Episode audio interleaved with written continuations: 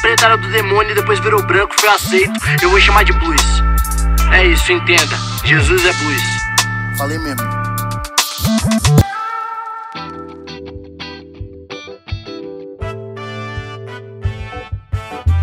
Salve, salve, labaredas de fogo do Senhor, línguas de chama de Jeová, como é que vocês estão? Ah, vai dizer que você nunca deu uma rajada de língua estranha naquele momento de culto tá fervendo, que você já soltou um. Eita, que isso! Pastor João Paulo Berloffa chegando aqui para mais um episódio né, de Jesus, o Negro Nazareno. Esse podcast aí que tem ganhado o coração do mundo. É, o negócio tá bombando, você não tem noção. e nós estamos aí, né, tentando entender o passo a passo da vida de Jesus, olhando os quatro evangelhos em ordem cronológica. Já estamos para lá do episódio 33, eu acho que hoje é o 34, né? Ouve, ouve tudo, não ouve só esse não, ouve desde o primeiro, tem toda uma contextualização interessante sobre a vida de Jesus, né? Então, ouve desde o começo, tá bom? Se caso você está ouvindo esse, ouve pelo menos o de ontem, né, o episódio anterior, porque nós estamos no capítulo 6 do Evangelho de Mateus, dentro do Sermão da Montanha. No capítulo 6, da metade para frente, Jesus faz um discurso sobre vida minimalista, né? Sobre o desapego às questões materiais. Jesus é muito claro e muito específico sobre esse assunto. E quando ele está encerrando o seu discurso, lá no versículo 33, ele finaliza dizendo: Olha, então busquem primeiro o reino de Deus e a sua justiça. E todas essas coisas serão acrescentadas, né? Que todas as coisas, o que Jesus vinha falando, né?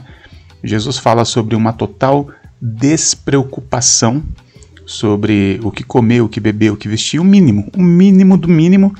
E Jesus fala que na caminhada buscando o reino de Deus e a justiça do reino de Deus, essas coisas, o básico, vai ser acrescentado pelo próprio Deus.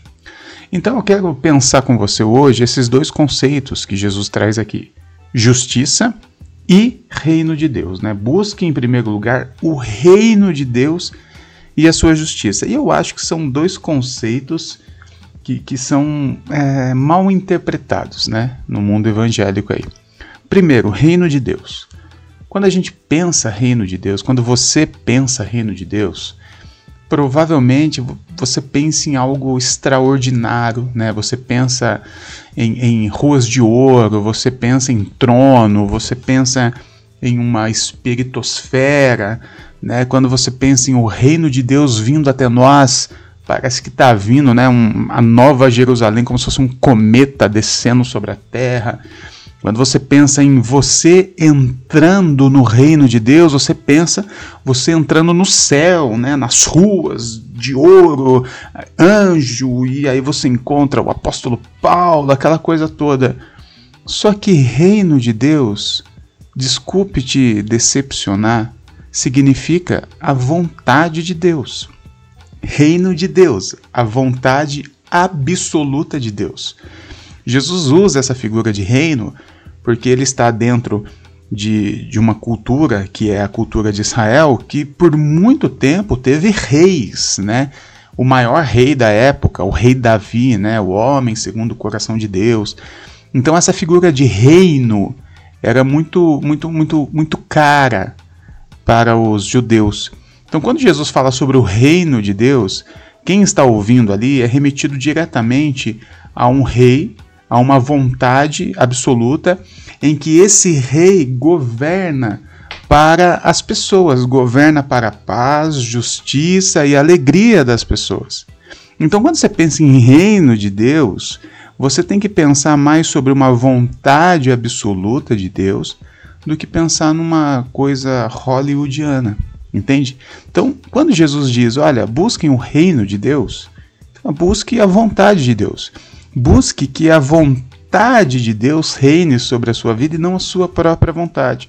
Quando Jesus fala que o reino de Deus já está entre nós, ele está dizendo que a vontade de Deus está entre nós. Nós precisamos percebê-la e fazê-la acontecer através das nossas vidas. Então, o reino de Deus é basicamente isso, tá bom? É, desculpa decepcionar, tirar toda aquela questão de, de de, Spielberg, né, da sua cabeça, mas o reino de Deus, esse conceito é algo mais simples do que você possa imaginar. E o reino de Deus também ele tem uma característica principal que Jesus destaca aqui, né, que é a justiça. Em outros momentos, a gente entende que o reino de Deus também é paz, justiça e alegria. E Jesus destaca aqui no Sermão da Montanha esse conceito chamado justiça. Busque em primeiro lugar o reino de Deus e a sua justiça. É muito interessante, né? Jesus poderia destacar várias coisas aqui, mas aparentemente ele acha que a justiça engloba todo o restante, que é importante. E justiça, meus irmãos, é um conceito bem mal interpretado, não só não somente dentro da igreja, teologicamente falando, mas na nossa sociedade.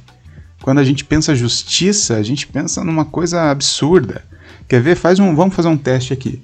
Eu quero que você faça um exercício agora de pensar em um ato de justiça. Crie uma cena na sua cabeça em que o desfecho dessa cena você fala assim, tá vendo? A justiça aconteceu. A justiça reinou aqui, ó. Aconteceu algo, mas no final das contas, o que ficou em alta foi a justiça. Pense nisso. Eu acho que você vai pensar em, em algo dentro dessas duas vertentes aqui. Ou dentro de uma justiça punitiva, ou dentro de uma justiça retributiva. Quando você pensa justiça, quando nós, pessoas aqui do Ocidente, do século XXI, pensa justiça, a gente pensa apenas em punição ou retribuição. Punição, né? O cara roubou, ele tem que ser preso, tem que ser punido. Ou retribuição. Trabalhei o mês inteiro, eu recebo o meu salário, é justo. A gente sempre pensa justiça dentro desses dois conceitos, punição e retribuição. Porém, quando a Bíblia apresenta o termo justiça, que, que vem lá do Antigo Testamento, principalmente nos profetas, os profetas menores é, falavam bastante sobre este conceito. O, a palavra ali é tzedakah, tzedakah, que traduzindo literalmente seria justiça social. Olha que maluco.